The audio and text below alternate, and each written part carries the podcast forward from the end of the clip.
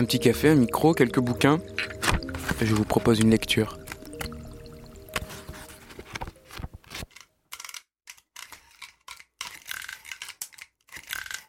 Tiens ces deux morceaux de bois d'érable et dis-moi lequel donne le meilleur son. Il dépose dans mes mains les deux blocs, lourds comme de gros livres. Ils ont été taillés en forme de coin et leur surface est assez rugueuse pour m'érafler la peau. Dans chacun d'eux, le luthier façonnera le fond d'un violon. Pour l'instant, je tiens les deux blocs, apparemment inertes et silencieux. Comme on me l'a appris, j'appuie le bout de mes doigts contre le bois, à l'écoute. L'érable, Sewanee, Tennessee, Chicago, Illinois. David Askel, écoute l'arbre et la feuille.